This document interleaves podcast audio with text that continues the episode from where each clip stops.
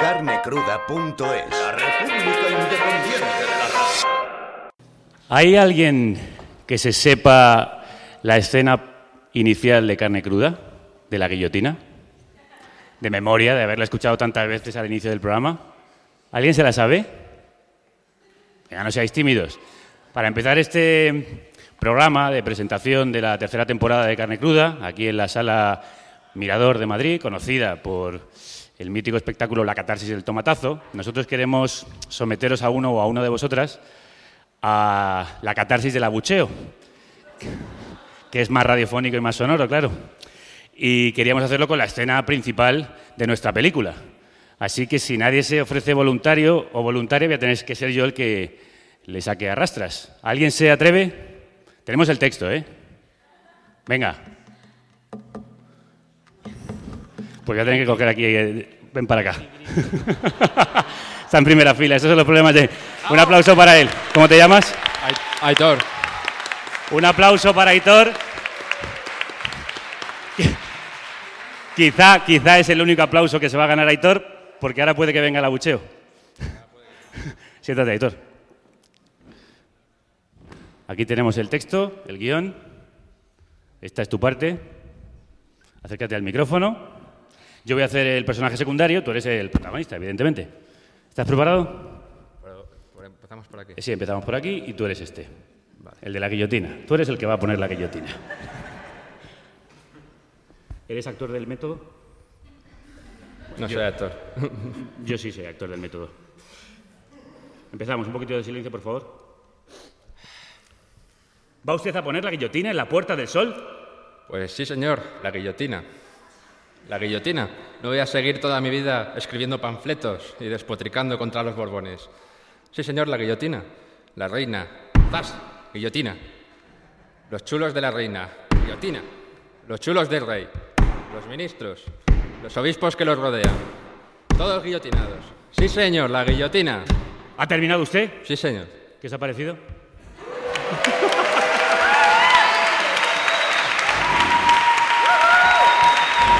Pues ahora, ahora. Gracias, Aitor. Ahora todos juntos. Vamos a comer. Vamos a comer.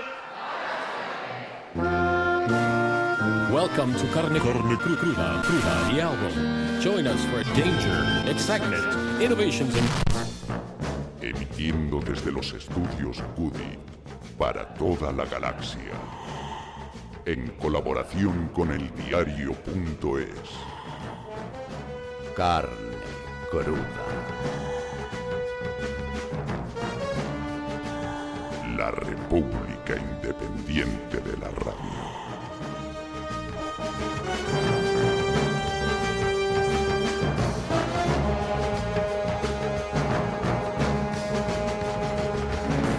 Rudérrimos saludos, bienvenidas y bienvenidos a la carnicería sonora asociada al diario.es, esta república independiente de la radio que hoy ha salido de los estudios Goody para acercarse a la sala Mirador de Madrid y emitir para la galaxia toda a través de más de 30 emisoras nacionales e internacionales, FM y online y de nuestra propia web, carnecruda.es, en la que podéis encontrar nuestros podcasts, nuestras secciones y además las viñetas de actualidad que nos regala cada día, cada semana, Juan Gallego.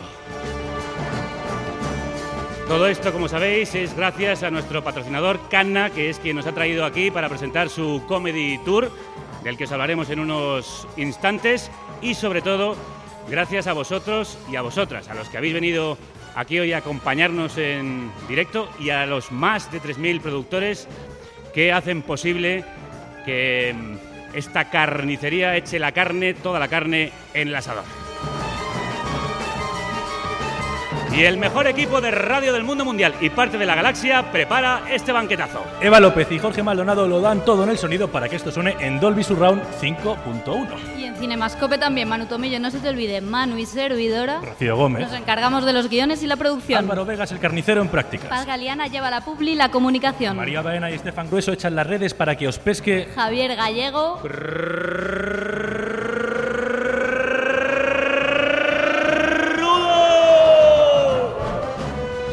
Ese soy yo, ese soy yo.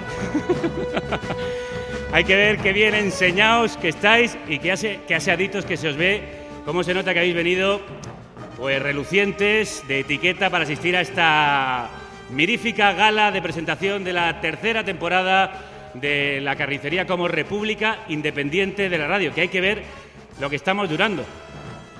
Somos como Rita Barberá. Somos como Rita Barberá. Estamos aforados a la radio. Y cuando nos van echando de un sitio y de otro, al final acabamos en el grupo mixto. Pues eso, con vosotros, con los etarras, con los bolivarianos, con los bolcheviques, con vosotros. Imaginaos cómo va a ser eso de ver a Rita Barberá sentada en el Senado con los de Bildu. Os lo vais a tener que imaginar porque verlo no lo vais a ver.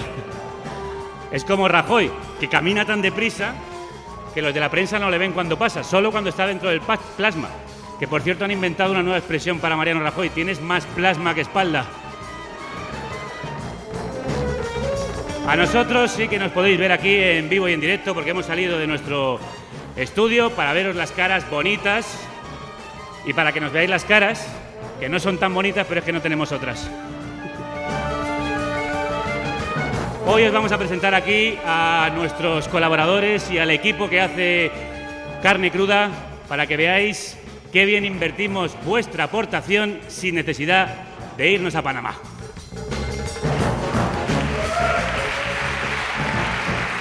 No me cansaré de repetirlo, sois nuestra gasolina y os vamos a regalar para empezar este programa especial el mejor fuel, el que se te mete en el cuerpo y te hace bailar como si sonara un fandango. Ellos están presentando aquí su tercer disco, como nosotros nuestra tercera temporada. Con todos vosotros, en crudo y en directo, Fuel Fandango, presentando a Aurora.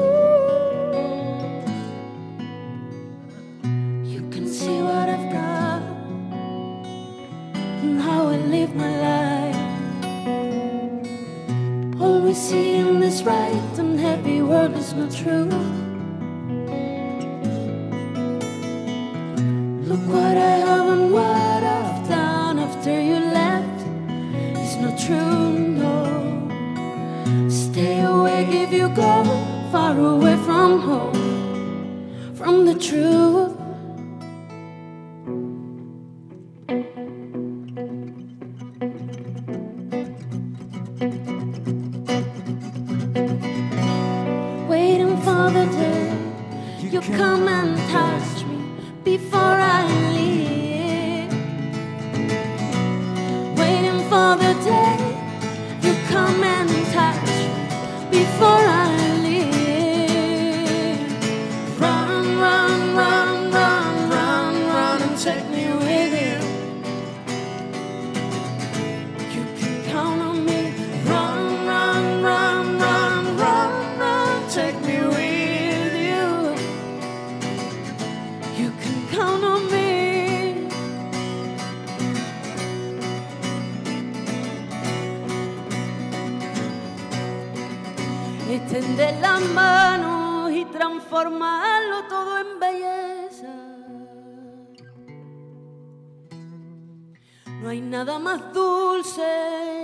sentir la pureza. Si me encontrara entre tanta maleza, distinguiría mi humilde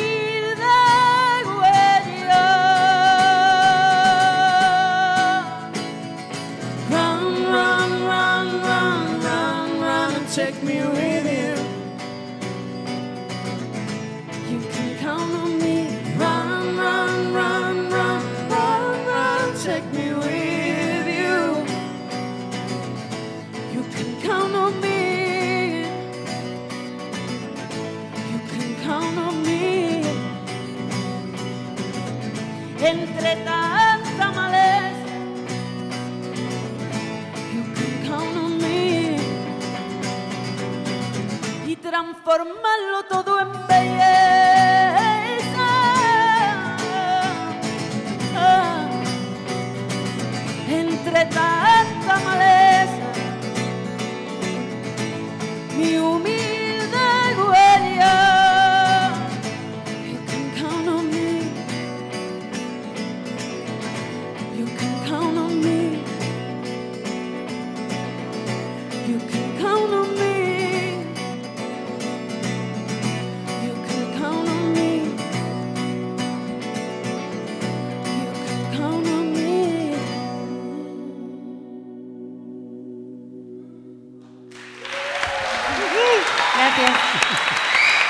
¡Ole! ¡Ole!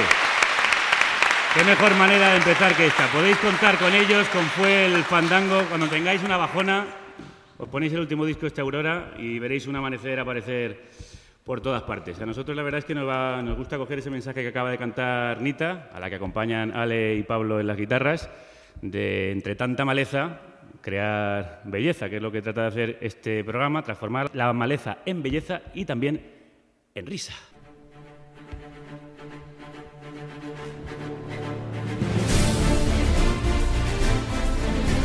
Amigos y amigas, piratas de la radio. Nosotros, como sabéis, contamos con un gran patrocinador, Canna, cuyos fertilizantes hacen que crezcamos fuertes como robles, frescos como lechugas. Y entre las muchas ideas locas que ellos patrocinan está el Comedy Tour que hoy presentamos.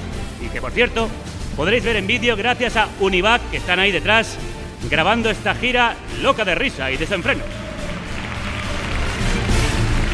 Hoy tenemos la suerte de contar con dos de los cómicos, los comediantes que van a formar parte de este Tour de la Comedia. A un lado, decía, uno de los integrantes de la cuadrilla de Albacete que dio una vuelta de tuerca más al humor absurdo con Laura Chanante, Chanante. ¡Chanante! que dio paso después a Muchachada Nui Nui. y a Nui. Museo, y a Museo Cocono. Archiconocido monologuista en el Club de la Comedia, Paramount Comedy ha colaborado con Buenafuente, ha salido en dos pelis de Vigalondo, ha presentado un programa propio, Óxido Nitróseo, y ha cumplido su sueño de convertirse en un yogur caducado en sus primeros pinitos en el cómic. La verdad es que así cuando lo miras parece que no es gran cosa, pero luego fíjate todo lo que ha hecho. Un Demasiada pasión por lo suyo tiene y ese es el primer cómic que ha hecho. Y Orgullo Brutal el segundo y también lo es para nosotros tenerle aquí. Sobre todo desde que habla de cine en televisión española. Raulito, tengo buenas noticias. Quieren hacerte tertuliano de versión española. ¿En serio? Como lo oyes. La cosa, eso sí, está entre tú y otro. ¿Quién es el otro? Pues no lo sé, no me lo has dicho, la verdad. Madre mía. Raúl ¿Cómo- Cimas, Hola, ¿qué muy crudas, ¿cómo Eh, estamos? Muy crudas. Pues muy bien, eh, encantado de estar aquí contigo. Más contentos Con nosotros de que, vosotros. de que vuelvas. Oye, eh, ahora que vas de madurito interesante, de crítico serio. Eh, nunca he ido de otra cosa, no sé dónde está la duda. Siempre he sido un maduro interesante, nací ya muy, maduro, además, ¿no? muy mayor, muy, muy pasado de cosas.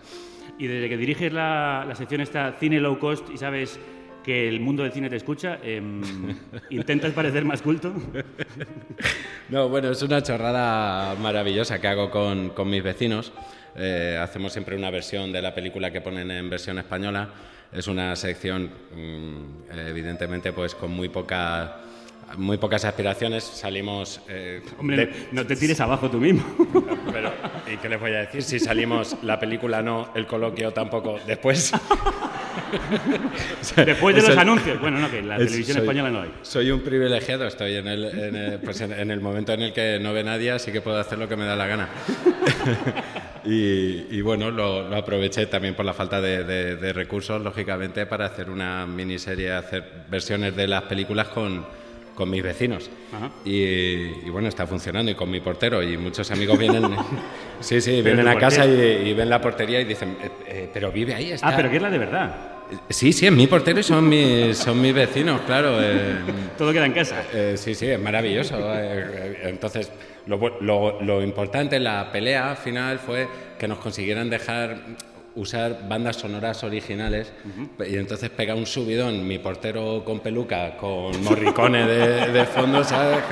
Que, que- que luego te das cuenta y dices, hostia, pues, pues es que con morricone Bueno, es siempre- mucho más fácil todo. Tú siempre te has codeado con los clásicos. Cuenta la Wikipedia, eh, esa, esa enciclopedia de meter la pata, corrígeme por tanto si me equivoco, Joder, bueno, conmigo, vamos, es- es- parece que, una... que tú interpretaste cuando eras más jovencito, antes de convertirte en un maduro interesante, una obra de Shakespeare y fue tan divertida la, eh, la reacción del público que decidiste que dedicarte a la comedia y no a la tragedia.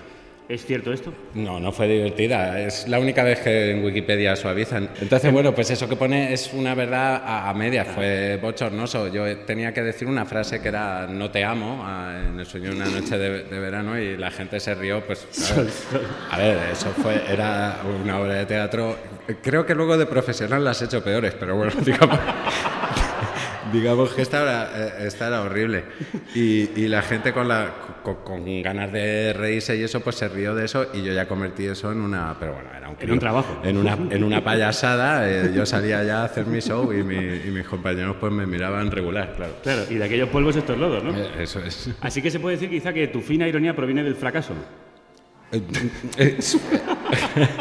Perdona lo directo de la Sí, pregunta. Pero, pero además, eh, o sea, te voy a decir que sí y además me gusta y, y déjame que te conteste un poco en serio. Creo que el humor viene eh, la mayoría de las veces del fracaso o, o del dolor y no sé si seguramente se creó para eso, para, para- para que el ser humano pues tenga una, una salida ante cosas que son horribles. Yo creo que... que que las risas más sinceras vienen en los entierros, en, en cosas así, pues no sé, quizás la música lo que me está llevando No, a mí. súbeme ese- unos violinazos de Cinema Paradiso, por eso me está diciendo, se se está poniendo intenso. Amigos, cuando una persona sufre, Dale, dale. ¿qué es más bonito que una sonrisa? Es un mecanismo de defensa, al fin y al cabo, que tenemos contra el dolor, contra los bancos, contra el gobierno. La sonrisa es lo que nos hace humanos, porque las abejas se comunican, sí, pero, pero bueno, muy torpemente, como solo un escalón por encima del- de los de los polígonos de noche, ¿sabes? Pero no tienen la risa. Ay, qué cierto, qué liberadora es la risa. Vamos a darnos otro baño de risas con el segundo de nuestros invitados, otro cómico de altura. Un espartano cuyo oficio durante la última década ha sido hacer reír de 300 en 300. No sabemos si fue Shakespeare o Cervantes quien inspiró la elaborada onomatopeya que ha convertido a este gran cómico en su carta de presentación. Tony Moog, hombre, que pum que pam, que pum que pam, que pum que pam, y era Tony Moog, hostia. Tony Move, que pum, que pan, que page. ¿Y ya? Joder, él, eh, la peli, la serie, la Wikipedia, yo, eh, eh, que pique pan, ¿qué tal? O sea, No, la verdad es que. eh, eh, eh, eh, me siento ahora mismo un poco como la, la mierda. Empequeñecido, Un, no, sí. un escalón por encima. por encima de los del polígono, ¿no? Como una abeja. Tienes toda la razón. Me siento como una abeja Tienes y toda la razón. me has quitado las ganas de sonreír. Eh, No. que pum, que pam, amigos. No. Es mi carta de presentación. Tienes, bueno. toda, tienes, tienes toda la razón que quizá- Pero, eh, la de horas que estuve yo dándole vueltas para, eh, o sea, que pum, que pam, digo que pin, que pum. Incluso para que pum, que pum, que pem. Pero al final dije, y, y dije que pum, que pam. Y un amigo, mm, sí, eh, clavado. Y ya, y ya dije, y lo probé, así, sin pero, filtros. Pero esto de dónde te viene? Directamente, eso de, de mi cerebro alterado. o sea, eh, ¿Cómo decirlo? ¿La enfermedad? No Nosotros- sé. Es aquello eh, que dices, bueno, yo creo que esto va a hacer risa y la gente dice que esto no va a hacer risa, hombre. Y luego lo haces y la gente se ríe y ya dicen, bueno, ya nunca más voy a cuestionar tu... ¿eh? ¿Qué- Inclu- qué- yo como con Raúl me acuerdo una vez que le dije en, un- en un- en una actuación, digo, ¿qué te juegas a que salgo al escenario y antes de hablar hago, no sé, no- no- me parece que era meterme el dedo en la nariz o algo así, y la gente se parte el culo de nada, y salí, lo hice y la gente, "Ah, ah, ah". Y me dijo, bien.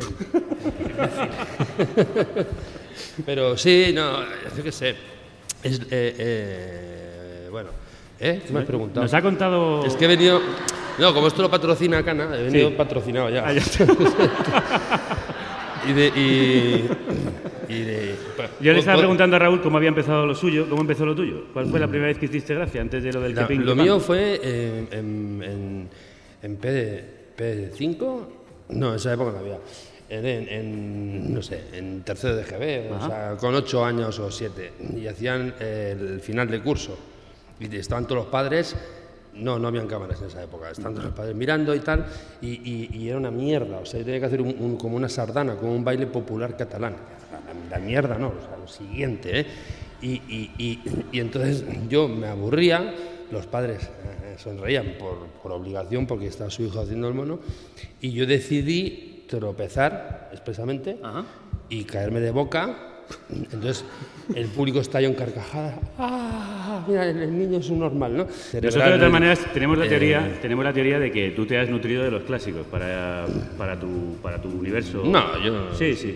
No, No. déjame que te lo demuestre. sí. Ah, No bueno, venga. contraria, sí. Ah, ¿me lo vas a demostrar encima? Sí, sí. Tócate Pensamos que efectivamente lo del que pin que pan te ocurrió escuchando los clásicos, más concretamente a este. Pum pam pam pam que pum pam pam que te que que pum pa pam pam que pum pam que pum. Digamos que tú eres el chimo bayo, el, que ha llevado el, el chimo bayo al humor. No, Podemos insultarnos entonces. Empezamos a... Creo que tú vienes de pinchar en discotecas, o sea, tú ese ambiente te lo conoces bien. Sí, no, mira. No lo te lo digo como un insulto. ¿Cuánto tiempo tengo? Yo tengo- Ah, voy a ser, venga, sí. Voy a ser sincero, por primera vez en, en- en la vida. ¿eh? Atención, tías. Eh, yo, la primera actuación que hice en mi vida fue una especie de apuesta de No hay huevos. Yo vi actuar a Raúl Cimas. Yo era técnico de sonido y de jockey. Vi actuar a Raúl Cimas ¿eh? con ese... Eso no es verdad. No, a ti te vi por la tele. Te vi en la tele. Seguro que otras veces que vengas con otro dirán lo mismo.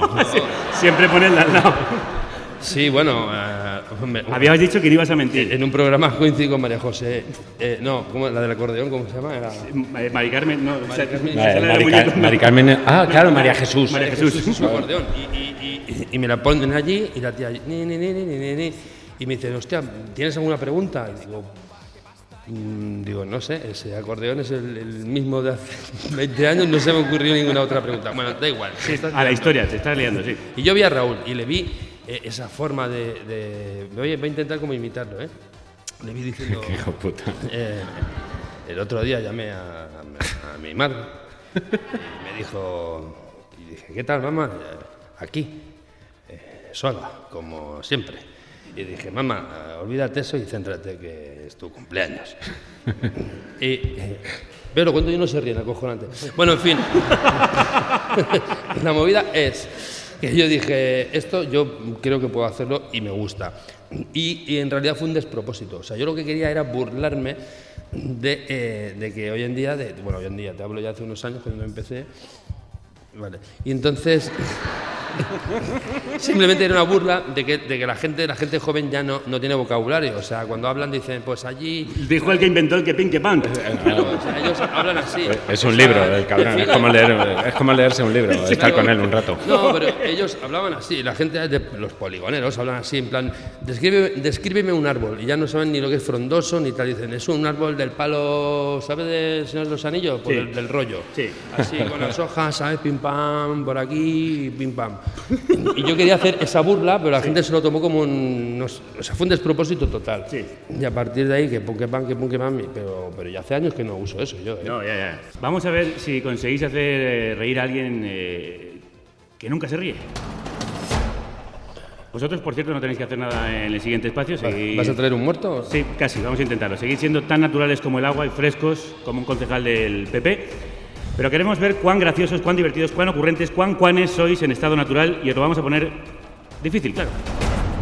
Para este experimento vamos a necesitar otra vez la colaboración de nuestros eh, oyentes. Necesitamos al oyente concretamente más serio o seria, es decir, esa persona que no conoce la carcajada, ese ser cuya máxima expresión del holgorio es una media sonrisa, eh, el típico colega que escribe en el WhatsApp G.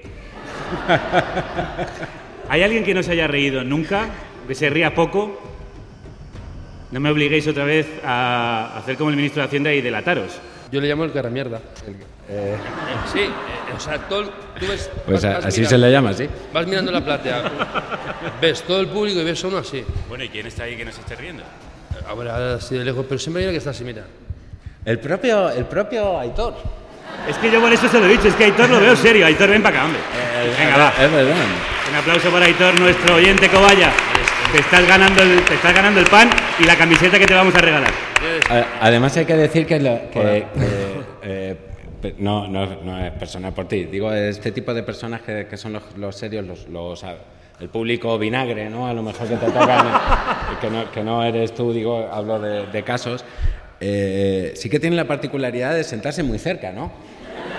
Que dices, hostia, si vas a ir a, a no reírte, macho, eh, ponte al final. Eh, eh, Aitor, haz un, hazme un favor, acércate mucho al micrófono, porque queremos captar si en algún momento pues, eh, te sale una risilla, Sí, va a ser- por baja que Sí, sea. Va a ser complicado, porque Gracia no te hacen ninguna. No. ¿no? Tú eres el típico sieso, el cenizo, el sin sangre. no el me hace gracia que me hayáis sacado dos veces. Ah, bien. Pero eh, lo que decía Raúl es acojonante que igual hay 500 personas, ¿eh? 800, y tú has mirado a todo el mundo y al final la mirada, y tú dices, no le mires, no le mires, vuelves a mirar. Y, ese sigue tipo- con la cara mierda. Y ese tipo te desconcentra, ¿no? No, y a veces termina el espectáculo y te viene y te dice, me, me he partido el culo. Por dentro. No se notaba, hijo de puta. O sea, has dado, has dado la noche. Pero bueno, Bueno, vosotros tenéis que enfrentaros a ese público vinagre en el Comedy Tour, ideado por Univac, a quien antes citaba, con el empuje de nuestros fertilizantes favoritos, Cana, aquellos que utiliza Tony Muja antes de presentarse en cualquier espectáculo. Un espectáculo, por cierto, valga la redundancia, que arranca el 21 de octubre en Barcelona y el 18 de, de noviembre estará en Madrid. ¿Vosotros cómo os metisteis en este embolado? Mm, Bueno, eh, por, por dinero. Yo en cambio, no, yo en cambio, bueno, eh, había un casting, se presentaron 200 personas y me di cuenta que era para una peli, me había confundido y luego por dinero hice lo del Cana, también, como Raúl. Pero primero fue un casting, no, no era el de Cana Tour, pero fue un casting. ¿Y qué va a ser el Comedy Tour este de Cana? Hombre, yo tengo que decir que es para mí es casi, eh, no es un divorcio porque es una separación amistosa, que es una palabra muy, muy asquerosa cuando te la dicen, pero es- sobre todo si te lo dice tu, tu pareja, ¿no? Pero que eh, nos separamos un tiempo, ¿no? Eh, No sé si te das cuenta de que Aitor todavía no se ha reído una sola vez, ¿eh? Ya, bueno, hombre, joder, pero hombre, tampoco lo estamos intentando. Ah, Además, bueno, Él, ya- él viene con muy poca predisposición, hay que decirlo. ¿eh? Bueno, yo- ya ha dicho que no, lo- que no se va a reír. Yo estoy aquí escuchando, pero es que como estoy nervioso, pues... No, pero tú te puedes reír francamente si en algún momento sientes la necesidad. O, o- o de los nervios sacar la risa histérica de repente. ¿eh? Ah, ah, ah. No, yo desde los nervios me río. No, no. Tenéis que esforzaros un poco más. No, no, yo no me voy a matar, me- ¿eh? Yo... me- me he acordado- No, no, no, yo soy como soy y si no te ríes, chico, tienes un problema. Si- A ver, si no te ríes conmigo y con Raúl, si no te ríes conmigo, vale, igual te ríes con Raúl. Si no te ríes con Raúl, conmigo sí, pero si no te ríes con ninguno de los dos, pues, Eh, que te- ah, no, Pues que tiene un buen- pues que es un tío inteligente, joder. también, igual es eso. Voy a pediros que os juntéis vuestro humor para contestar a estas preguntas cruzadas rápidas con las que vamos a ir terminando. Os presento a Rocío Gómez, que Hola. va a ayudar en este cuestionario, en el que os pido que seáis lo más eh, breves y concisos posibles. Vale, pero Adelante. es de eso que hay que contestar sin Rápido, pensar. Sin rápido, pensar, sin pensar, sin lo primero que se te venga pensar, a la cabeza. ¿De qué equipo sois? Yo del Madrid. Yo del Barça. Nesquik o Colacao. Eh. Yo colacao, pero ahora últimamente en Squeak, ¿eh? Hombre, eh, bueno, y yo ahora también el colacao, hay uno bajo en calorías, que sé que no me vais a creer, pero tomo uno bajo en calorías, eh, que, que me gusta mucho porque hace como pelotas de chocolate. Hemos dicho- ¿Vas a votar en las terceras elecciones? Eh, pues eh, sí, qué, remedio, pero vamos, me, me empieza a cansar. ¿Qué ha preguntado? que si vas a votar en las terceras elecciones. Hostia, me espero las cuartas. Yo...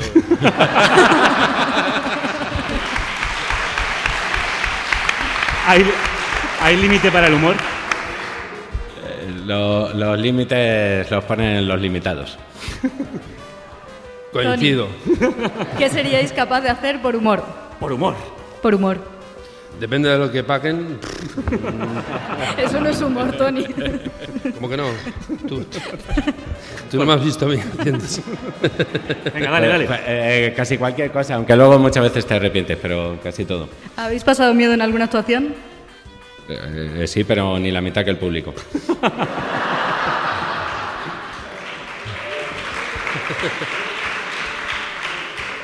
Eh, ¿Cómo superáis el, medio- el miedo escénico, Tony? Eh, pues yo, yo salgo al escenario y, me- y hago mis, mis manías. ¿eh? Eh, me miro al espejo, toco tres veces una cosa, me- eh, eh, hago mis manías y entonces ya me siento seguro. Fíjate que gilipollas, pero bueno, funciona. a Funciona, mí me funciona. Es como el torero con las estampitas. Exacto. No lo he superado, lo tengo, lo- es verdad, lo, lo tengo igual, ¿sabes? siempre tendré miedo, es bueno. Algo que no te haga ni puñetera gracia. No me gusta ni hablar de esas cosas, pero vamos, yo creo que es lo que a todo el mundo. No, me hace gracia la injusticia, ni el hambre, ni, ni, las cosas feas que pasan tan cerca, lamentablemente. A mí no me hace gracia todo el tema de violencia, sobre todo el tema de los niños. Eh, me hace gracia, pero nunca haría chistes sobre enfermedades, eh, invalideces, minusvalías, etcétera. Todo es un punto gracioso. El límite es que se lo marca cada uno, como decía Raúl. ¿sabes? Hay que sacarle el grado gracioso a todo. Sí, es que claro, bueno, o, o- o nada o todo. Es que esta pregunta es difícil ser breve, porque luego también te, te llegan algunos nombres a, a la cabeza y dices, hostia, pues tampoco eh, creo que todos tenemos que ser capaces de, de distinguir lo que es un chiste y lo que no. Y me da, me da mucha pereza cuando gente inteligente hace ver que no entiende que una cosa es una broma. Eso, eso da mucha pereza. El único castigo que puede tener un chiste es que, que no se ría a nadie. Es como lo veo. Y esto, y esto es lo que ha pasado con Aitor, que no se ha reído una sola vez. Hostia, verdad, Aitor, macho. Por dentro, Yo es que sí, estoy, sí. os estoy escuchando, pero. Bueno, de cuenta- todas formas, desde aquí se, se escucha, se escucha poco. Yo es que no tengo pu- puestos los cascos. Claro, y si no te me ponen los cascos, enterando es, es un tío, es, es un tío majísimo. Eh, vamos, a vamos a despedirle ya. Es, es el me cae muy bien, pero como amigo del público, ¿no? Es lo que acaba de decir. Ahora, ahora mucho mejor, ¿eh? Justo cuando te voy a despedir. Un aplauso para Aitor, muchísimas gracias. Han sido nuestras no risas enlatadas. Oye, pero si no se ríe, pero se, se divierte, está bien también. ¿eh? Sí, también es cierto.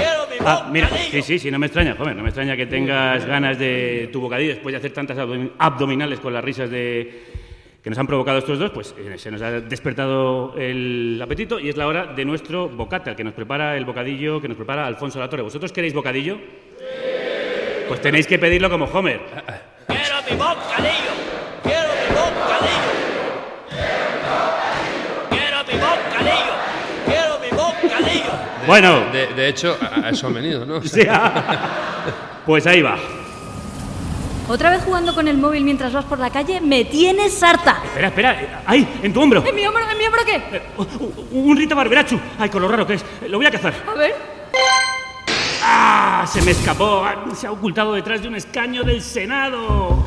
Captura a todos los corruptos con el nuevo juego para smartphone Pepemon Go. ¡Oh, José Manuel Sorier! ¡No lo tengo! Colecciona peperos imputados y entrénalos para que aprendan a trincar a manos llenas. Mira, un gimnasio. Voy a meter a mi Alfonso Rusín. Va, no tendrá nada que hacer frente a mi Rodrigo Raeteon. Visita Pepe Paradas para conseguir bolas, mordidas y volquetes de putas. La Pepe Parada de Génova 13. ¡Toma! ¡Hola! ¡Te han dado la comisión del 3%! Evoluciona a tus peperos corruptos para conseguir más poder. Tenía un Luis Barcenarius y se ha convertido en Luis Barceraptor. ¿Y eso es bueno? ¡Joder, que sí es bueno! Este puede ir a Suiza dos veces por semana. Con Pepemon Go podrás escoger un profesor para tu pepero corrupto y enseñarles nuevas tácticas para meter mano en la caja. Mi Francisco Granados Ton ha aprendido a montar dos tramas corruptas a la vez. Pues mi, ca- mi Paco Camsin se cambia hasta tres trajes en un que pin que pan. Pepemon Go, el nuevo juego educativo para las nuevas generaciones que entusiasma a la vieja guardia. Oh, vaya otro, ya me matas free, ya tengo cinco. Va, yo tengo ya siete Ricardo Costa, o sea, y no paran de pedir 500 gramos de caviar. Juega, juega a Pokémon Go, a, Po- a Pepemon Go y hazte con todos. Espera, espera, espera, espera, espera, espera. Ese de ahí es un Rajoinder.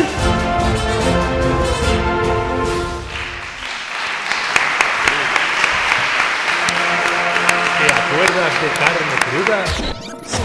Rudérrimas tardes y bienvenidos a la carnicería sonora de Radio 3. Rudérrimas tardes, bienvenidos y bienvenidas a la carnicería sonora de la cadena Ser.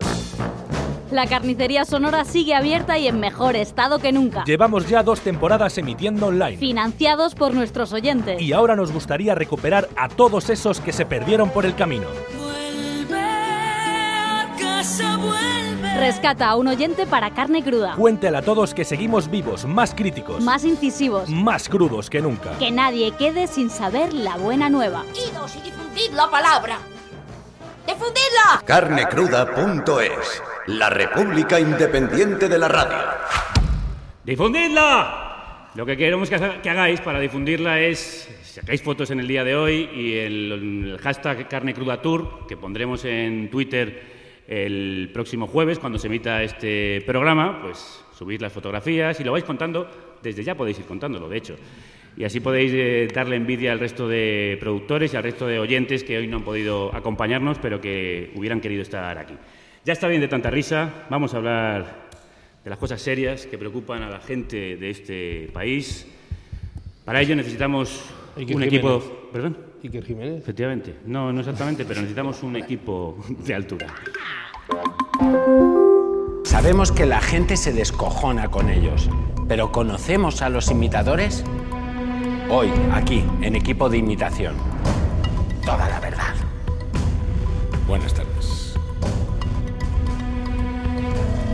Equipo de imitación. Vamos a ir rápidamente. Raúl, te hemos robado esta careta de óxido nitroso, de un óxido nitroso que Ah, presentabas. vale, es que yo digo, es la voz de Raúl, ¿no? Sí, sí, sí. sí.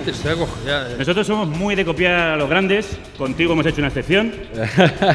y Pero escuchan, una cosa es copiar y otra robar directamente. O sea, lo habéis cogido de ahí y lo habéis puesto en lo tal vuestro. Cual, tal cual. Bueno, eh, tenemos con nosotros, eh, hablando de copias e imitaciones, a la copia perfecta del hombre que te congela la sonrisa. Con todos ustedes, el mejor estadista de la Liga de Fútbol Profesional, Mariano Rajoy, señor presidente en funciones. Muy crudas. Crudas tardes, Gallego, ¿qué tal? ¿Cómo estamos? Estaba leyendo el marca, mire usted, pues eh, me ha apetecido venirme aquí a la sala mirador, esto de rojeras y esas cosas. Eh, ¿Qué tal? ¿Cómo vamos? Pues bien, aquí rodeado de cómicos, de comediantes, como dice usted usted. harán gracia, a mí la verdad es que, mire usted, eh, me parece mucho más divertido cómo le está yendo al Barça de Messi estas cosas. Han empezado la liga, que sí que sabe, pero... Eh, Tony, yo he oído que de- debajo de tanto tatuaje llevas un auténtico Borbón. Eh, ¿qué, ¿Qué opina de la situación por la que pasa este país, el Borbón? Bueno, ya sabes que los mormones, pues tenemos varias esposas. Los borbones, Ah, vale, perdón. Eh, Borbón. Eh, bueno, yo, mira, son gente que, mm, a ver, tiene relaciones sexuales entre primos, eh, entonces, eh, así va. Bueno, La- este fue el principio del fin de este programa. Sí, y del espectáculo. El, el espectáculo que aún no ha empezado eh, eh, está, está llegando a su Ah, es una forma de Bueno, resumir. pero yo había escuchado, yo había escuchado que usted me sabía imitar a mí. Coño, lo, lo imita cualquiera.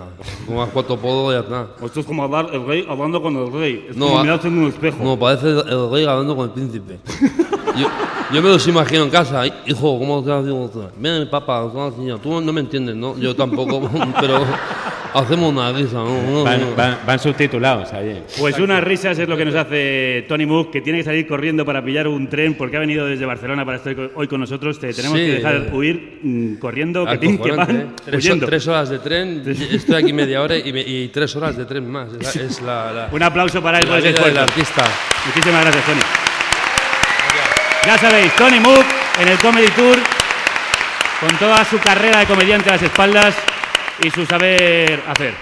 Hola, ¿qué tal? ¿Cómo estamos? Pues, eh, Oh, pero bueno, perdón, ¿quién ha venido por aquí? Hombre, Joaquín. Estoy un poco fanegas, amigo, ¿cómo ¿Qué estás? pasa? ¿Cómo estás, Joaquinete? Qué gusto verte aquí por Madrid.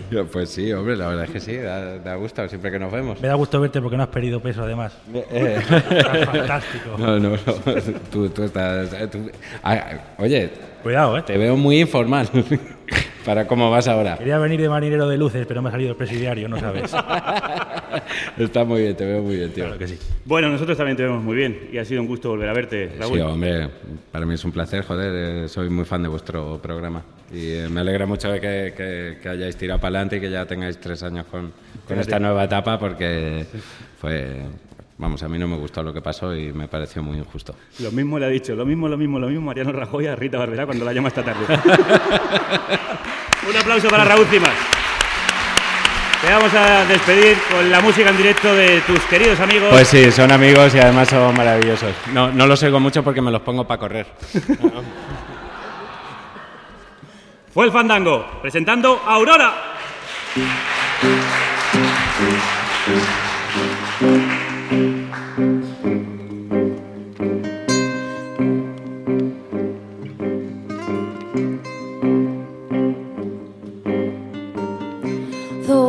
Night is breathing,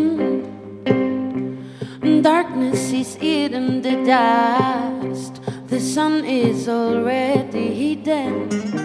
I'm learning, I'm learning from the past. I'm learning. You've always been the one, but I'm learning. I'm learning from the past. I'm learning. You've always been the one. Toda la vida soñando en este mundo hecho de papel. Tengo los pies en el cielo, el corazón vuela alto también.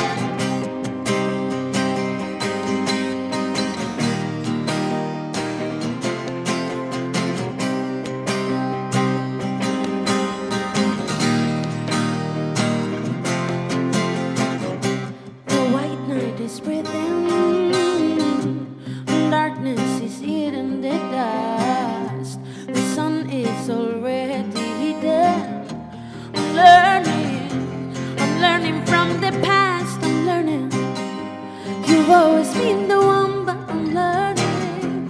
I'm learning from the past. I'm learning. You've always been the one. I keep on learning. Toda la vida soñando en este mundo hecho de papel. Tengo los pies en el cielo, el corazón vuela alto también. Toda la vida soñando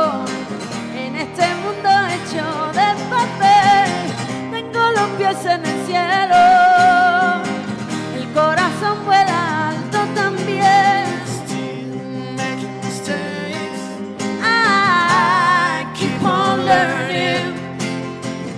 I'm making myself, still making myself.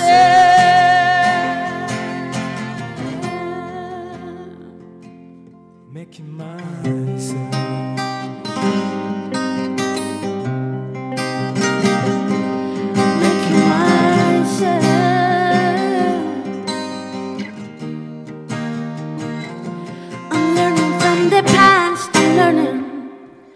You've always been the one, but I'm learning. I'm learning from the past. I'm learning. You've always been the one, but I'm learning. I keep on learning. Toda la vida soñando en este mundo hecho de papel. Tengo los pies en el cielo, el corazón vuela alto también. Toda la vida soñando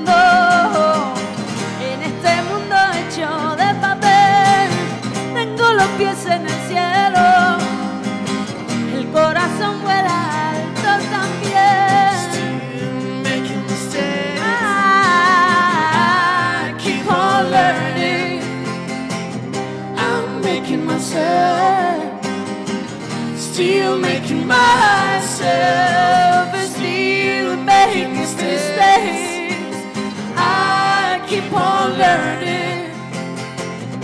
I'm making myself, still making myself,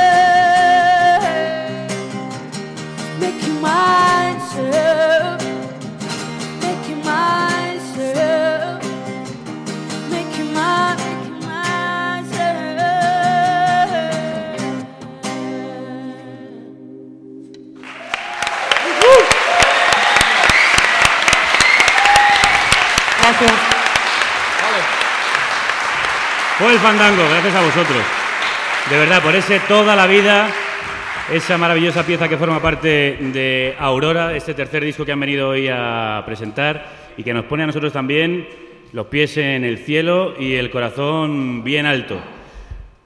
Learning for the past, from the past, aprendiendo del pasado, decía la letra que cantaba Anita. Nosotros llevamos mucho pasado detrás aprendiendo de los mejores colaboradores y también de Javier Sanabria. Eh, que en fin, que pese a ser un cantamañanas, pues aquí le tengo una y otra vez porque insiste en proponernos planazos cada mes. Un libro, una película, un disco. Tres en uno. El planazo. Hoy queríamos que le pusierais caras a esos que os hablan a través de la radio. Aquí tenéis al señor Sanabria. No digo que es un placer saludarle, sino que no hay más remedio que hacerlo. Crudas, muy crudas. Crudísimas, Gallego, crudísimas. Me pregunto cómo le ha aguantado todos estos años. Claro, porque esto es algo unilateral. Usted me aguanta a mí, yo vengo aquí, no, no tengo que aguantarle. Es que de, para montar, de Montserrat que no tiene mucho, mucho tiempo y dígame por qué deberíamos renovar su colaboración en este programa. Eh, hombre, por una parte, por una- un motivo egoísta, que el, el- el nivel de vida que llevamos algunos tenemos que mantener de, de alguna manera. Que gracias a Dios el- el vicio de comer. Y de beber por las noches. Y por otra parte, porque todos necesitamos cultura o subcultura, que es lo que proponemos en el planazo. Como ya sabéis, un disco, un libro y una película en este caldo de cultivo tan subcultural y rockero y gustoso que tenemos en el planazo. Cierto es, eh, aunque usted no me cae bien como persona, sus, sus propuestas me cae resultan- estupendamente. resultan muy apetecibles. Eh, ¿Qué os parece? ¿Lo renovamos? Tiene usted el favor del personal, porque si fuera por mí... El no sé- público soberano y el buen gusto abunda de, de aquí para allá. Vaya saliendo por el fondo a la izquierda. Hasta su próximo planazo, señor Sanabria. Un Hasta placer tenerlo hoy aquí. Luego cerveceamos juntos.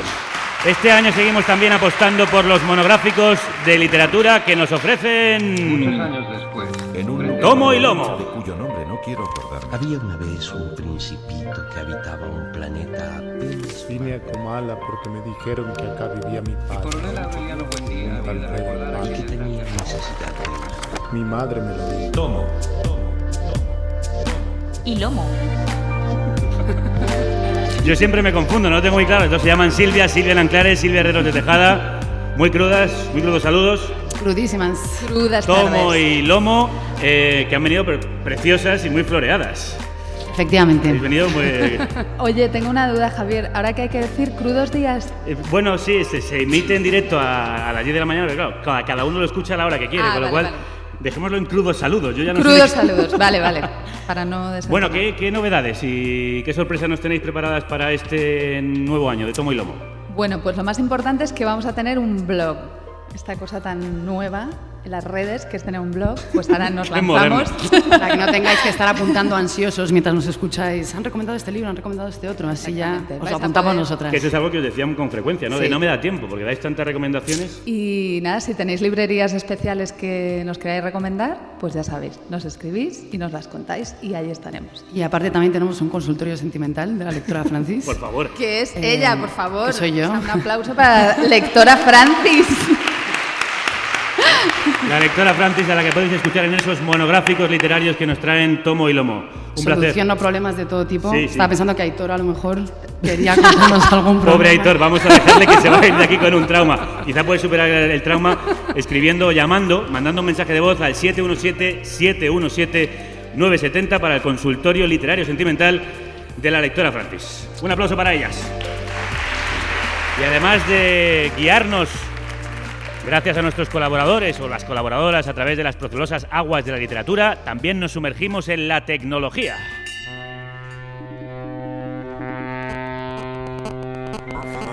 Hoja de ruta. Hoja de, hoja de ruta.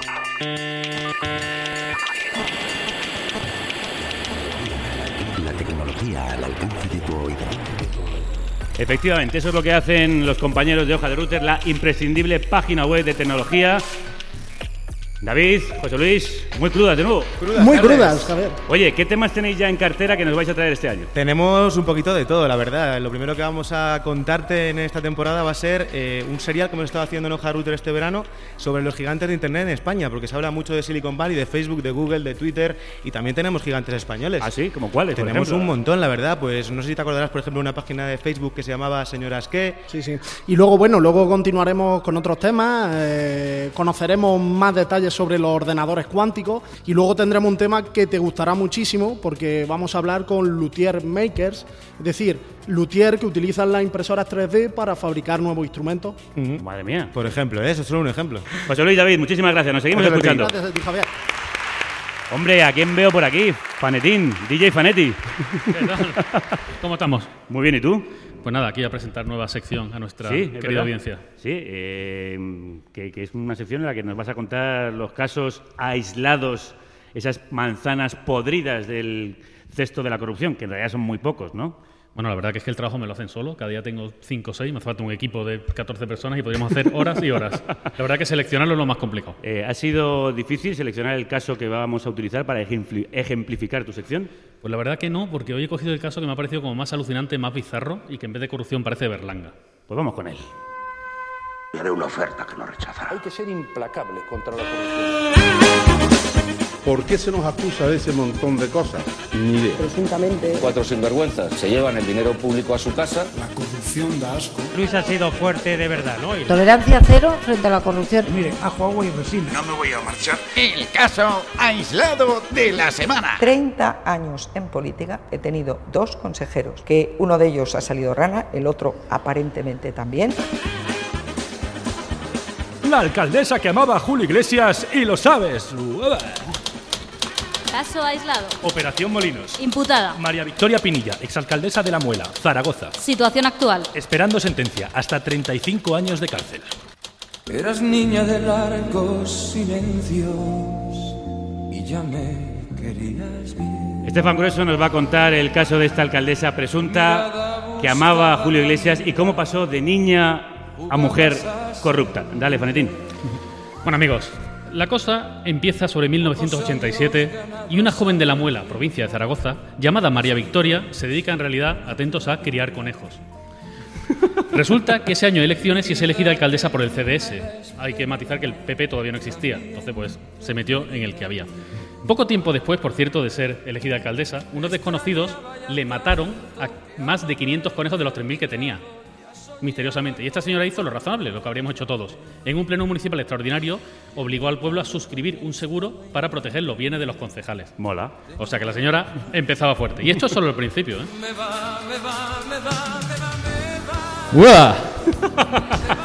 Podéis acompañarle. ¿Qué te va? ¿Qué te va? ¿O qué le, iba, qué le va a ella? A la alcaldesa claramente le iba la marcha.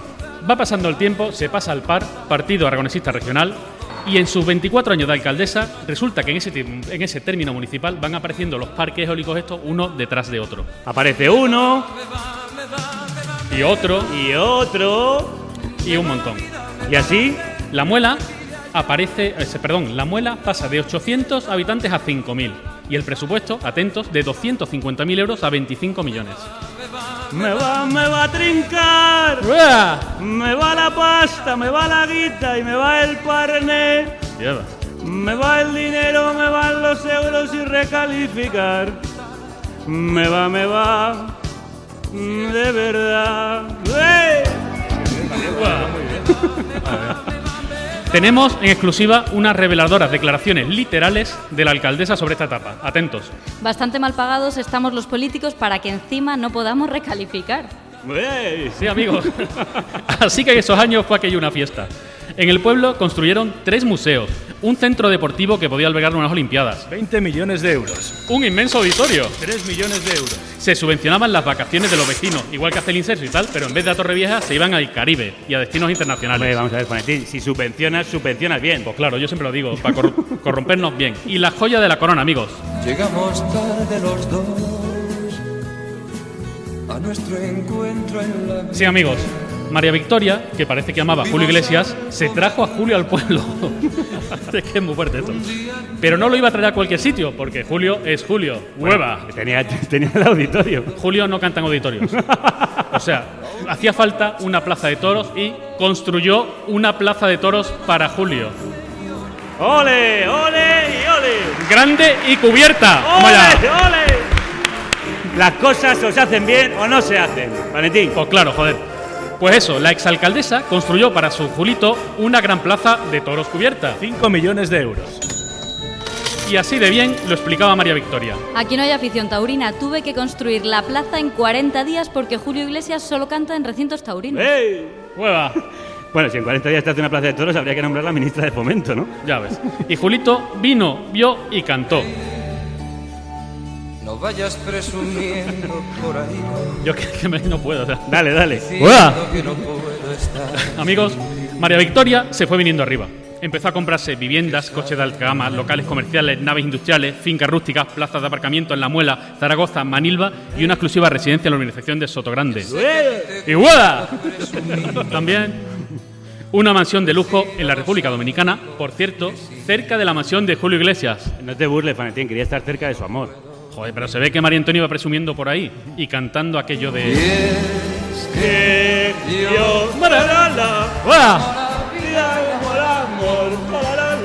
Soy un truán, soy un señor. Se nos va de las manos. Bueno, amigos, al final resulta que la trincaron. Ah, perdón. ¡Vamos todos! ¡No se os oye! Que he venido yo fertilizado también de casa. Bueno, ¿qué más? Pues al final resulta que esta señora la trincaron, la denunciaron y la juzgaron. Su juicio está visto ahora para sentencia. La fiscalía le pide nada más que 35 años de cárcel por 24 delitos económicos y una indemnización de 26 millones de euros. Y atentos, le piden 141 años de inhabilitación para cargo público. Que si esto se heredase, no serían concejales ni los nietos de sus nietos. ¿eh? Pero ella no es la única que puede cantar nuestro Julito. ¡Ueda! Ah, ¿no? ¿Quién más? Es que además de ella, también están procesados su exmarido, sus tres hijos, su primo Carmelo, otro ex de la muela, un empresario, tal Julián, su hermana, en fin, 45 imputados, amigos. Pero ya hay más imputados que gente en ese pueblo. De hecho, este pueblo tiene el récord Guinness o algo así porque hay un imputado por cada 120 habitantes. O sea, de todos los que estamos aquí, habría un imputado. Atentos. Debe de ser el pueblo con más imputados por habitante del mundo. Después de Rita Barberá, claro, que es un pueblo en sí misma. De hecho, si alguien de nuestra audiencia conoce personalmente a la alcaldesa, que vaya saliendo ordenadamente por la puerta, haremos como que no vemos. Y de aquí le deseamos todo lo mejor a la exalcaldesa, mucha suerte y sobre todo a los habitantes de La Muela, para que puedan pagar una deuda. Porque sí, amigos, esta señora además, su gestión ha dejado 30 millones de euros de deuda en el pueblo. Bueno, el caso es dejarle cosas al pueblo, ¿no? Una plaza de toros, una deuda, lo que tengas. Lo que tienes más a mano. Claro. Bueno, Fraitín, pues gracias por dejarnos aquí todas estas risas y toda esta información en el caso aislado más concurrido de España. Volveremos con más truanes. ¡Uah! No vayas paseando por ahí. Pero, pero, pero, pero, esto no es la única novedad que tenemos en esta temporada en la que hemos querido darle una vuelta importante al programa. Manu Rocío, ¿qué Sí. otras novedades queremos ofrecerles a los Pero oyentes? es que Javier de novedades tampoco. Novedad tampoco es, pero bueno, nos apetece hacerlo. Ah, bueno, venga, sí, de verdad que muy nuevo no es.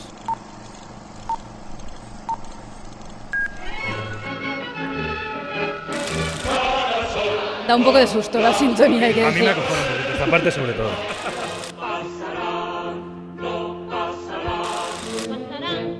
Decían los marxistas. ¿Otra película de la guerra civil? Sí. Otra película de la guerra civil. Una cápsula para recuperar la memoria 80 años después. Efectivamente, vamos a contar otra película de la guerra civil. Otra película de la guerra Sí, civil. pero esta no, esta no cansa y no sale gente así como el típico cliché del Rojeras y el Facha. ¿no? Es mucho más divertida. Si escuchas las historias que quedan todavía por contar, no cansa ninguna. Eso es un tópico que te dicen para bloquearte. Vamos a intentar, vamos a intentar en este 80 aniversario del inicio de la guerra civil, la guerra incivil, encontrar esas historias pequeñas, ¿no? De las Ujú. trincheras, eso que no se ha contado tanto. Como la del Guernica, por ejemplo, que contamos el otro día, que nos contó un superviviente del Guernica que la primera vez que vio el cuadro del- de Picasso fue en un ensayo de Checoslovaquia que le trajo un amigo, porque aquí, por supuesto, no, Eso no se llegó contaba. hasta mucho después de ese cuadro. Y con historias así vamos a hacer una, un Una recorrido. sección maravillosa, sí, un recorrido. bonito. No es la única sección maravillosa que estos dos maravillosos seres van a hacer en carne cruda este año. Si el tiempo nos deja Javier, pero no adelantes acontecimientos. Bueno, bueno, pero podéis adelantar algunas de las cosas que vamos a tener. Vamos a tener un coleccionable también de las mujeres más asombrosas de la historia, Sí, aquellas que, que nos han contado. Es para regalárselo a Planeta Agostini, Ah. que se le olvidó. Sí, que- debe ser que tiene una tara ahí, la- no que le vaya llegaba el, teclado. Mujeres, no me viene nada. Un detalle de los productores y carne cruda para esos coleccionables de septiembre que nos cuentan la historia, dejándose una parte muy importante. Y también vamos a preguntarles a pintores, a escritores, a músicos, a creadores o a cualquier profesional de esos otros oficios que no conocemos tanto, cómo lo hacen, cómo hacen lo que hacen, cómo se ponen a, a escribir, a pintar, a cantar o a construir un edificio. Arranca Álvaro con esta sección, la primera entrega. Muy pronto, con todos vosotros, estos dos, o Álvaro Vega, haciendo maravillas en la radio. Muchísimas gracias. Un aplauso para ellos. Arriba. Maravillas que nos enloquecen. Hace la siguiente invitada. que está como las maracas de Machín. A ciencia.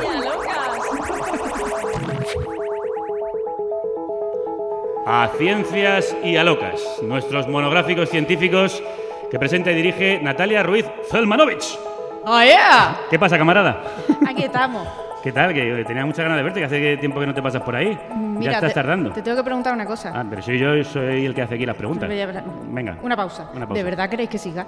Sí, hombre, claro. ¿Sí? Hombre, tenemos muchísimas ganas porque yo creo que la gente está aprendiendo mucho de ciencia, incluso indignándose. Has conseguido indignar a las masas cuando hablabas de ciencia. ¡Toma! Por lo menos creando polémica. ¿Qué es lo que vas a traer en tu disparatada divulgación científica de este año? ¿Tienes Hombre, alguna sorpresa preparada? No. Pues mira, que la ciencia, sabes que se construye sobre cosas chiquititas que van creciendo, aunque en los últimos años nos han pegado un par de tortas buenas con las ondas gravitacionales y el bosón de Higgs, que hemos flipado un montón, pero la ciencia va avanzando despacito. Sí te puedo adelantar que vamos a tocar cosas de matemáticas, de medio ambiente. Matemáticas, ya sí, no, señor, ya sí, tardábamos. sí, ya señor. tocaba, sí, señor, medio ambiente y, en fin, cosillas que van a ir surgiendo. Ya te iré contando. Joder, con, con lo que aprendemos, tío.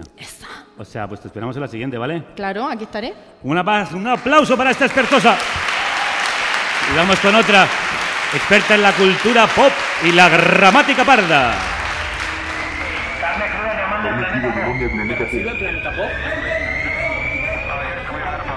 Planeta Pop. Cuando haces. Ya no hay stop.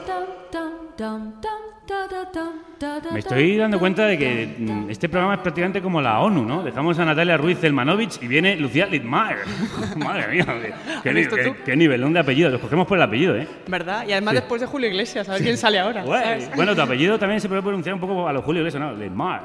Ah, Litmayer. a tope. Eh, ¿Tú de dónde sales? Yo, he venido de mi casa, como los Astrut. No. Bueno, ¿qué, qué tendencias explosivas nos esperan a la vuelta de la esquina en este viaje que hacemos por el planeta pop?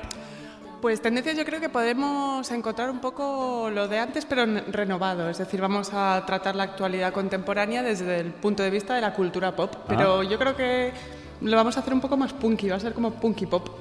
Ah, ¿sí? Sí, mira. Te estás, eh, te estás sobrando un poco, ¿no? Sí, se me acaba de ocurrir, yo qué sé, estamos Tenem- aquí. ¿Tenemos algún, algún tema ya en cartera que vaya a salir? Pues yo creo que podríamos hablar un poco del concepto de madre monstruo, de las madres arrepentidas, de las malas madres y cómo eso ha sido tratado en el cine, en la literatura, en los libros. También podríamos hablar de educación, que dentro de poco va a venir Vigo Mortensen al programa. Desde aquí lo anuncio. ¡Guau! Sí.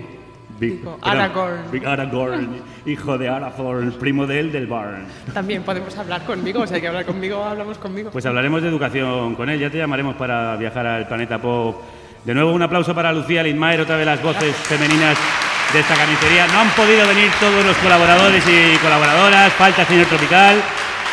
No veo por ahí a Loña Fernández Larrechi con la que hablamos en serie, pero sí queremos hoy contaros que vamos a tener una, un estreno mundial que puede hacer mm, conmoverse los muros y los cimientos de la sociedad occidental. Estrena sección la tuitera que reparte zascas como panes, barbijaputa. Si odiabas la sección femenina, te gustará.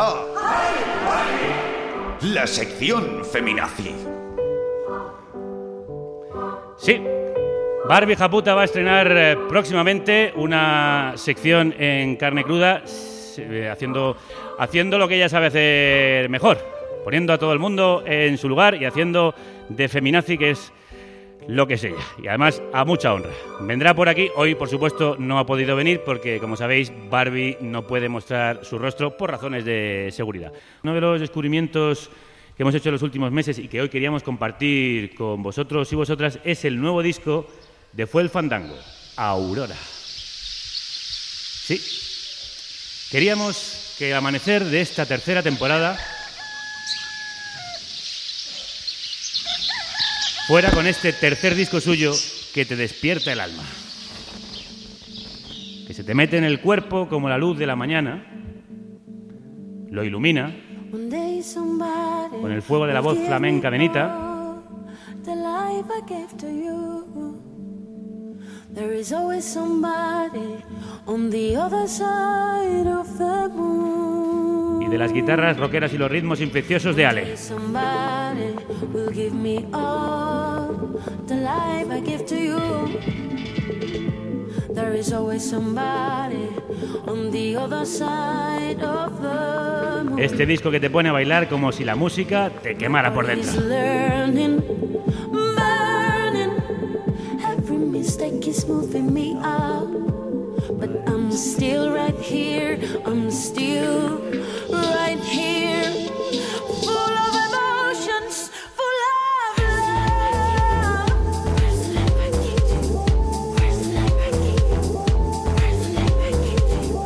Así es este disco de Fue Fandango, lleno de emociones, un disco solar para bailar toda la noche hasta que llega el alba con esa luz incierta a medio camino entre la tiniebla y la aurora. Una música que te agarra el corazón.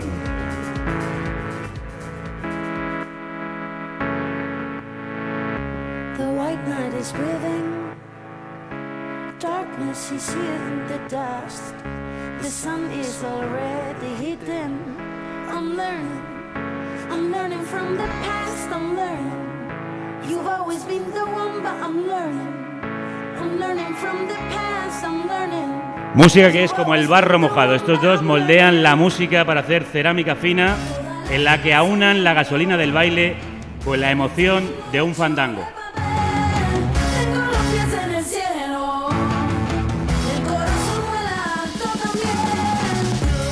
Como agua fluye todo este disco en el que ponen los pies en el suelo para hablar de las penas que amargan al corazón, las personales.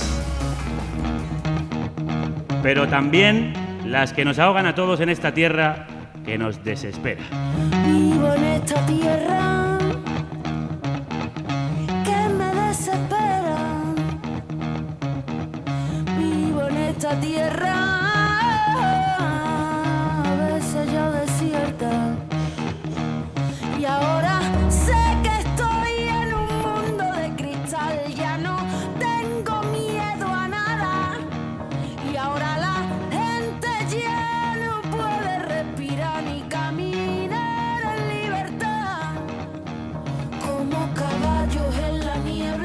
Salvajes como caballos en la niebla, así son ellos. Y así es este disco lleno de imágenes poderosas de la naturaleza con las que hablan de las tinieblas, pero las atraviesan al galope de las 13 lunas del anterior trabajo hacia esta aurora.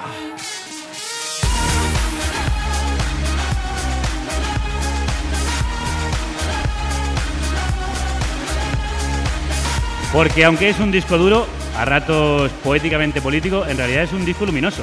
Dita, Ale. ¿Qué tal, Javier? Muy bien, encantado de verdad de saludaros. Pues encantados nosotros de venir siempre a tu programa. Oye, eso que os decía, que es un disco que tiene momentos duros, tanto personales como más sociales, pero luego es muy luminoso como, como la aurora, ¿no? Sí, sí, sí. El, el título de Aurora resumía muy bien eso, la- el mensaje general que queríamos dar de no amanecer, eh, aunque haya cosas oscuras, siempre amanece y aparece la luz, ¿no? Decís que este es vuestro disco más pensado, ¿no? Sí, este es el que más tiempo le hemos dedicado, la verdad, en componer. Hemos estado ahí pues un año entero haciéndolo y haciendo muchos bocetos diferentes hasta que nos quedamos con, con estos 11 temas y sí que, que le estrujamos mucho el cerebro, sí. ¿Y por qué? Como habéis pasado de un disco que el primero que hicisteis en 15 días, creo recordar, a esto que habéis tardado un año, ¿le sienta bien la pausa a la música de baile?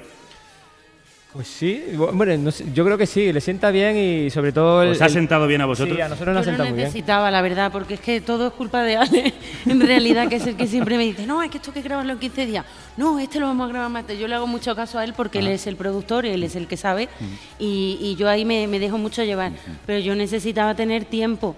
Porque yo en 15 días es que voy a ahogar, Claro. no, no, no, no puedo. Y Te, claro, lleva el te lleva con la lengua afuera. de verdad. Y entonces ahora si tienes un año, pues ya puedes mascar las cosas más, puedes... Aunque luego te digo una cosa, más tiempo peor, porque más vueltas le das y, y menos, es verdad, y menos, menos te gusta y yo qué sé, yo me lo puse el otro día y era como que, que no te convence, siempre está uno queriendo hacer las cosas mejor, ¿no? Sí, los discos al final se abandonan, nunca se terminan. O sea, ya lo entregas y venga, llévatelo a la fábrica ya y, y olvídame. ¿sabes? Quítame el niño encima, ¿no? Sí, sí. Pero ¿estáis satisfechos de haber encontrado vuestro sonido? Después Sí. de todas las vueltas que le habéis dado. Sí, estamos muy contentos. Sí, ha sido, yo creo que un poco ya escuchándolo cuando lo he terminado, Sanita y yo dijimos, bueno, esto era un poco lo que teníamos en la cabeza cuando empezamos con Fue el Fandango, ¿no? Hace ya tres discos. Y este era como, bueno, yo creo que aquí sí que hemos conseguido esa mezcla de electrónica con ese, espíritu flamenco y, y con otros estilos. Oye, ¿no? ahora que lo dices, ¿qué tenías en la cabeza cuando juntasteis vosotros dos para hacer Fue el Fandango? Mira, yo no quería poner flamenco ni para, vamos, ni para atrás, porque claro, yo venía de aquello, de la copla, del flamenco en Córdoba y me apetecía cantar en inglés y otras cosas que no me dejaban hacer los flamencos de Córdoba, que Claro. intentaba cantar en inglés y me decían ni de coña. Entonces, claro, con, con Alex, pues, pues sí que podía cantar en inglés, él no me decía nada y, y me apetecía mucho hacer algo diferente a mis raíces, pero él siempre puso mucha énfasis en que, en que, en que no diéramos la espalda a esas raíces, sino Claro, intentar claro, mezclarlas. sí que si no veas cómo canta flamenco. si Y- lleva desperdicio. Luego es tímida la tía. ¿eh? Sí que cantas bien, sí. No, pero yo de flamenco, vamos, con muchísimo respeto. No me, no me considero cantadora de flamenco, pero me gusta. Mm. Claro, lo he cantado siempre. En este disco habéis, habéis vuelto más al español. Hay Sí. quizá más letras en español. ¿Por qué? Bueno, yo creo que nos apetecía, siempre nos ha gustado tener los dos idiomas, esos dos mundos, ¿no? Eh, no sé por qué, la verdad que salió así desde el principio, nunca lo pensamos. Pero a mí me apetecía, y si le metes más flamenco, es como que el cuerpo también te pide cantar más en castellano. Pero me sigue encantando cantar en inglés y creo que eso es parte de la identidad de la banda. Efectivamente, esa mezcla que hacen tanto de la electrónica con el rock, con el flamenco, con el baile, del inglés con el español. Idioma que utilizan en este Mi Secreto.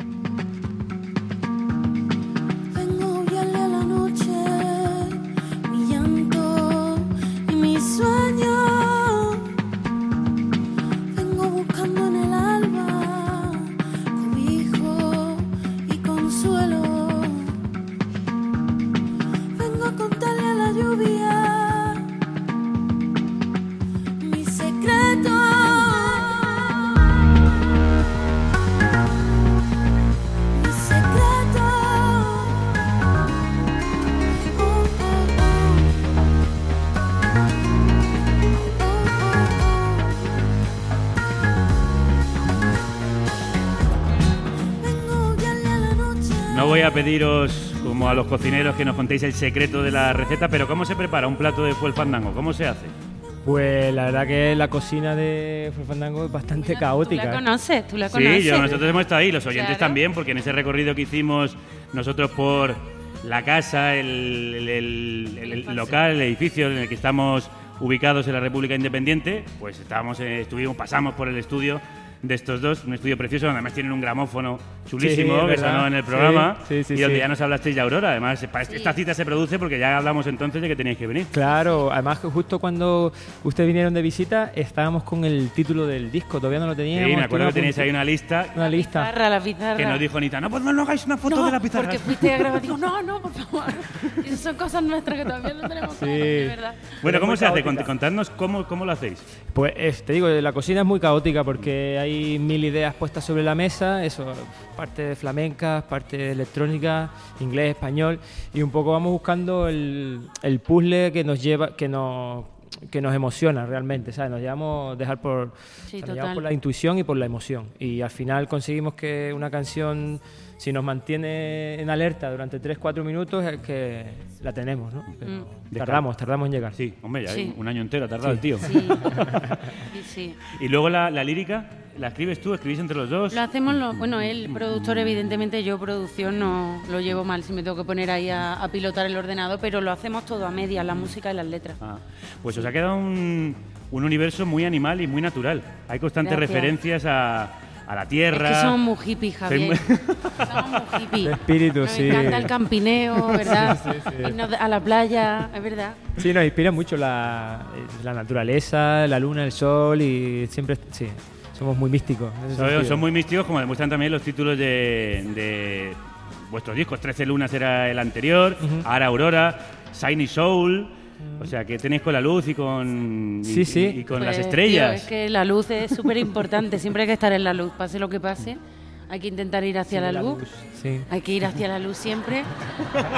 No siempre, Nita, Nita, no siempre. No siempre. Si tú oyes, si tú oyes a Caroline decirte pero- ven hacia la luz, no vayas. Esa no, a Caroline no, la a quiero Caroline ver, no, ¿eh? a Caroline no la queremos ver ninguna. A Caroline no. Ni a su madre. No, no, no, a su madre tampoco, ni a la medium. Ni a la media. Tampoco. No, pero bueno, me refería a que, a- no sé. te entendíamos, te hemos entendido. Bueno, eh, eso, que, que vais hacia la luz, nos lleváis hacia la luz en espectáculos además muy luminosos. A mí me fascinó la primera vez que os descubrí, os escuché, vuestras actuaciones en directo. ¿Cómo vas tu vestida? Que hoy, por cierto, vas también Gracias. guapísima. Como va también guapísimo Ale, con una camisa, ya me dirás dónde la has comprado, macho. Porque vas a Luego un te lo digo. A que te la has comprado tú. Casi, yo le digo las Bueno, pero montáis el escenario muy bien, las flores tienen mucha importancia en tu pelo, en el micrófono y todo tiene una vis- visualmente es muy poderoso. ¿Cómo se crea ese Sí, concepto? Pues nosotros que nos gusta siempre, desde el principio hemos tenido muy claro que el grupo tenía que ser algo no solamente mm, auditivo, sino también visual. Entonces hemos trabajado mucho el tema de los diseños, de la fotografía, la escenografía y bueno, cuando había menos presupuesto pues te cuesta más hacer la- las cosas como tú quieres, ¿no? Poco a poco pues vamos intentando intentando hacer lo que lo que nosotros queremos, ¿no? Pero es complicado. Este año creo que está bastante más más trabajado, Sí, ¿no? En la un espectáculo de luces chulo y, y parte de, de baile flamenco. Estamos ahí poco a poco metiendo cositas nuevas. Sí que van metiendo cosas y entrar en un concierto de Fue el Fandango es un universo de sensaciones tan poderoso como entrar en una Medina.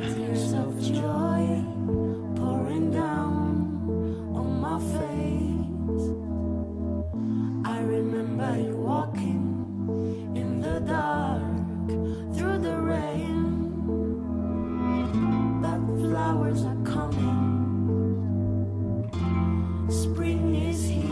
Medina se llama este tema en el que colaboran con Estrella Morante, eh, Morente.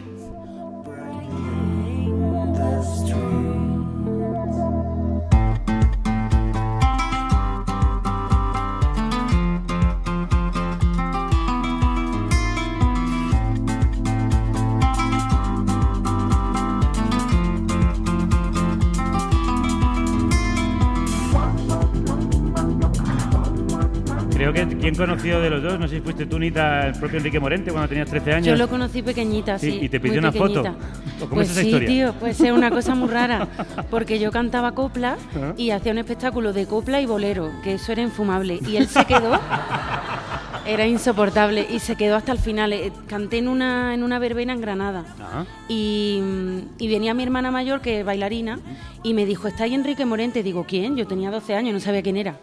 Y se quedó con mis padres, con mi hermana, con su chico. Bueno, se quedó hasta el final conmigo. Eh, me pidió una foto de estas que llevábamos las copleras Claro, sí. con la peineta. Sí. Y yo tenía una así, que un cuadro, y se la llevó, y se la llevó a su casa. Y luego ya conocí a Solea, se lo, se lo dije. Bueno, y Arcángel también Claro. estaba aquel día, Ah. que luego vino a colaborar en el disco. Claro. Y yo le dije, ¿tú te acuerdas de una verbena? Tal? Fíjate, se habrán pasado años. sí. Y se quedó, ¿te acuerdas, Ale? Sí, sí, se acordaban. Se quedó loco, dice, no puede ser tú, digo, soy yo la de la bata de cola. Qué fuerte. Sí, sí, y En- Enrique me decía, sigue cantando, no dejes de cantar, canta flamenco, siempre me decía Qué eso. buen consejo te dio. Y sí. luego Ale, que por otro lado también lo conoció. Sí, yo tu- tuve la suerte de, de estar en la producción del último disco, el, el Pablo de Málaga, que era el, el homenaje a Picasso que Ah. hizo. Y ahí eso estuve, estuvimos trabajando juntos en el estudio, sí, sí. Oye, ¿cómo se junta la niña de la bata de cola con un productor? Pues, Como tú. Yo era camarera y el DJ. La típica historia de DJ Camarera. sí. En, un, en un garito que había en Córdoba de electrónica, súper... Yo entraba a las 3 de la mañana y salía a las 9. Y por eso me gusta tanto la electrónica. Y Ale venía a pinchar, que nos regalaba yo unas sesiones. Sí, yo pinchaba y tal, y, y ahí nos conocimos y por amigos comunes decían, no, tienes que escucharla cantar, tal, no sé qué. Y, y la verdad que al principio no le hice ni puto caso, No, pero luego... Nunca me hizo caso. Cuando era chica no me hacía caso. Le escribí todo para que me cogieran para su banda y ni me contestó. No. ¿En serio? Tenía 15 años, 16 años. Y que era menor, pero me gustaba cantar. Ya, pero- Total, que a los años ya... Pero entonces- podría haber sido delito. Sí, sí, total. Y a los años entonces nos volvimos a encontrar y, y ahí fue cuando empezamos con el grupo. Y ahí aparece la segunda vez que en la historia de la música española una pareja llamada Alex y Cristina marcan un... Que no podíamos ponernos eso, tío. Claro. Era una putada, porque es verdad, porque Ale y Cristina era como chas Claro, y aparezco claro. a tu lado. Pues han hecho chas y han aparecido a nuestro lado desde su estudio, desde su aurora, Ale y Nita, a los que vamos a pedir que despidan el programa, tocando con Pablo Pérez una última Pérez. canción. Pedazo de músico que nos Pedazo de acompaña este año, Ole, ¿eh, ole, ole, ole, Qué ole. maravilla. Otra camisa que me lleva el Pablo, pero bien bonita. Luego voy a tomarles nota de dónde compran la ropa estos jóvenes. Bueno, pues nos vamos despidiendo ya. Vaya palizón de radio que os hemos dado. No está mal, ¿no? ¿Lo habéis pasado bien? ¿Con qué, ¿Con qué nos vamos a ir? Nita, Ale, ¿qué, qué vais a tocar para despedir? Eh, vamos a, tocar, a poner un poquito salvaje. para Bien, salvaje. El tema, el tema que está pegando lo más fuerte, el segundo tema del disco, si no me equivoco, de este Aurora. Aquí interpretado en directo en esta versión en crudo que nos ofrecen los tres.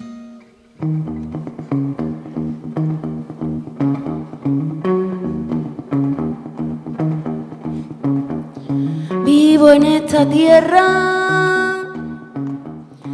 que me desespera. Vivo en esta tierra a veces ya desierta. Y ahora sé que estoy en un mundo de cristal. Ya no tengo miedo a nada. Y ahora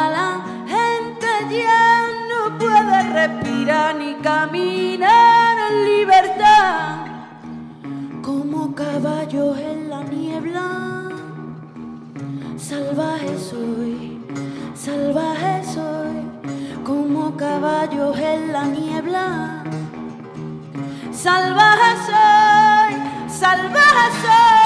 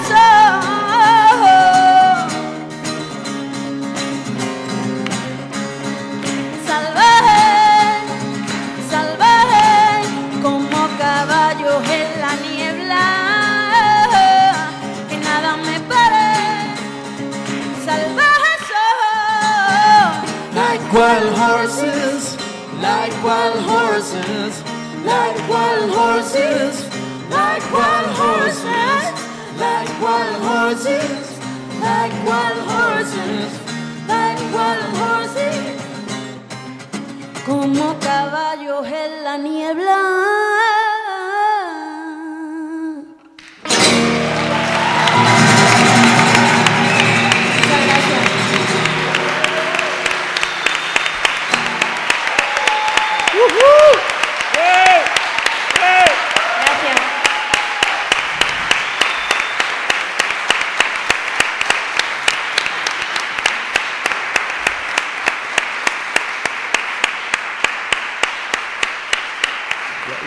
A dejar aquí, que está en alto, porque ahora ya lo único que podemos hacer es estropearlo, así que nos vamos a ir. La verdad que sí. Sí, cabalgando como caballos en la niebla, después de este salvaje que se han marcado fue el fandango.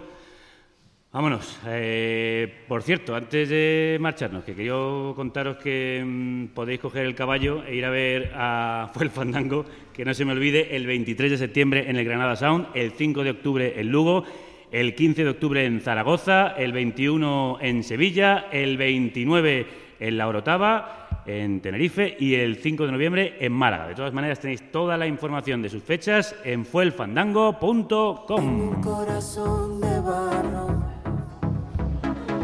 hecho con el agua que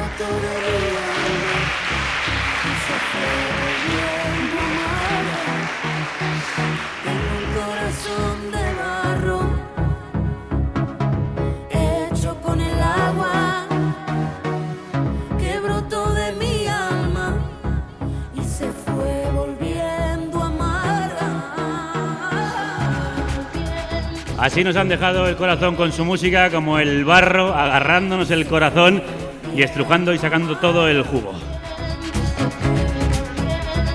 Así nos gusta a nosotros hacer la radio, como si fuera cerámica, como si fuera una vasija de barro.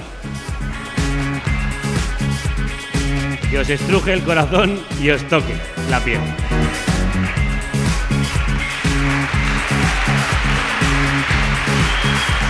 Gracias de verdad por acompañarnos. Gracias que os damos nombre a nombre, persona a persona. De corazón a David Agustín, A Teresa Rey. Antonio García Almudena de la Peña. y a Santiago Salvador. Y al resto de tres- 3.000, más de 3.000 productores y productoras que mantienen con vida esta República Independiente de la Radio por tercer año. A Canna, sobre todo también, nuestro patrocinador, por habernos traído hoy hasta la Sala Mirador.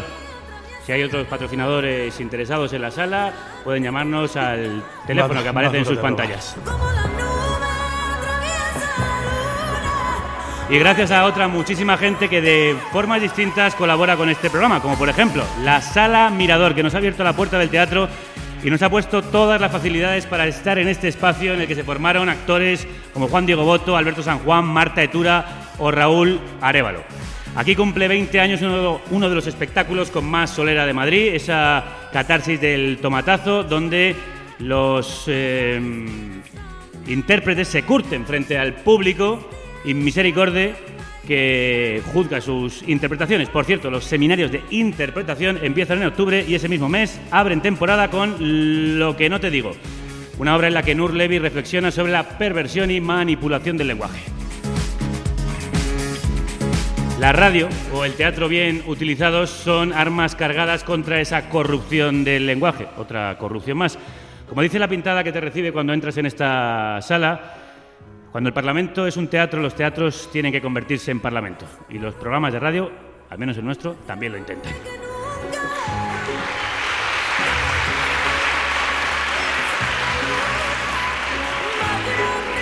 Gracias por darnos la palabra y por tomarla. Gracias por venir a acompañarnos hoy y por estar cada día al otro lado de martes a jueves en directo a las 10 de la mañana y a cualquier hora en diferido, pero nunca en simulación, en carnecruda.es.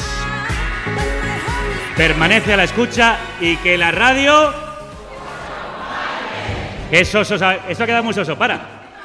Esto lo vamos a hacer bien, que habéis estado muy tímidos. Y que la radio... 还行还行